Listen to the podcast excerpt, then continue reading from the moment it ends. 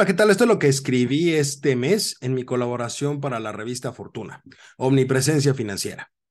Decía el gran McCraft, el uso de la tecnología no solo ha derribado fronteras, también espacio y tiempo. Uno de los principales temas de los últimos años en la banca es la inclusión financiera.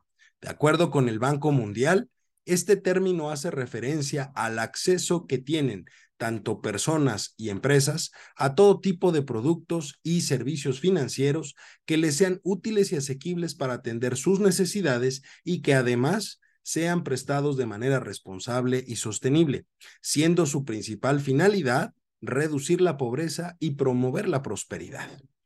Lo anterior ha llevado a las diferentes instituciones financieras a realizar una reingeniería completa del entorno en el que se desarrollan, a ver, hace apenas 15 años, uno de los principales problemas que teníamos los usuarios de la banca era acudir a las sucursales o acceder a una cuenta bancaria. En la actualidad, instrumentos como el celular han pasado de ser herramientas de trabajo y comunicación a ser métodos de consumo que permiten adquirir bienes y o servicios en cualquier momento y en cualquier parte del mundo. Pero lo que existe detrás de ese proceso es decir, lo que tienen que hacer las instituciones financieras para alcanzar ese rasgo divino de la omnipresencia, se le presta poca importancia.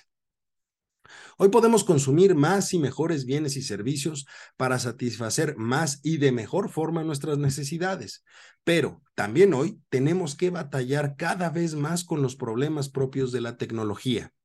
¿Cuántas veces ha sufrido usted por la falta de cobertura o por no poder entrar a su banca electrónica por fallas en la aplicación o en el sistema del banco? Probablemente su respuesta se va a encontrar dentro de un muy amplio rango que va desde nunca hasta muchas veces. Y es que para lograr que los usuarios puedan tener toda esa infraestructura, se debe recurrir a instrumentos novedosos como es el servicio de la nube. Dicho servicio permite crear una infraestructura o la infraestructura necesaria, mejor dicho, para que cualquier persona, en cualquier momento y en cualquier lugar, tenga acceso a su información y pueda realizar transacciones diversas. Sin duda, un enorme paso en la dinámica financiera a nivel internacional, aunque no se puede dejar de lado los riesgos que existen. De acuerdo con la Asociación Latinoamericana de Internet, ALAI, en México existe una propuesta de regulación para el uso de los servicios de nube que podrían impactar de manera negativa.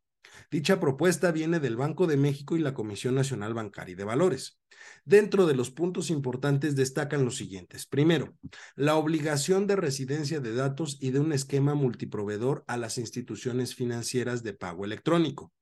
Esto es, que el proveedor se encuentre en México o que si el proveedor no está aquí, tenga que contratarse adicionalmente a uno que sí lo esté. Y dos, establecer un modelo de autorización con un alto grado de discrecionalidad y falta de transparencia para el uso de servicios de cómputo en la nube.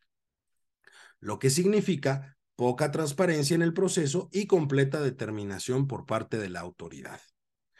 Todo esto, todo lo anterior, genera implicaciones como son el aumento de costos para las entidades, a mayores costos, menores incentivos para la innovación y por lo tanto menor crecimiento del sector y además se podría incurrir en la violación de algunos acuerdos suscritos en el marco del TEMEC. No lo perdamos de vista. En específico, lo relacionado con el comercio digital y servicios financieros, así como el tema de la competencia en el mercado. Incluso algunos legisladores estadounidenses ya levantaron la voz sobre este tema. Sin embargo, de acuerdo con un análisis realizado por la Comisión Nacional Bancaria y de Valores en México, el modelo actual genera problemas como son la posibilidad de que se genere una concentración de mercado, la continuidad del negocio o incluso el tratamiento de información sensible de los clientes. Por lo tanto, crear reglas y disposiciones para dichos servicios es vital, teniendo como gran reto que esa normatividad no atente en contra del propio sistema. Ambas partes tienen argumentos válidos, pero se está dejando de lado la finalidad última de todo este entramado tecnológico financiero, que es brindar más y mejores servicios a los usuarios y sobre todo generar inclusión financiera. Ambas partes, autoridades y participantes, deben analizar las alternativas y elegir la mejor solución posible.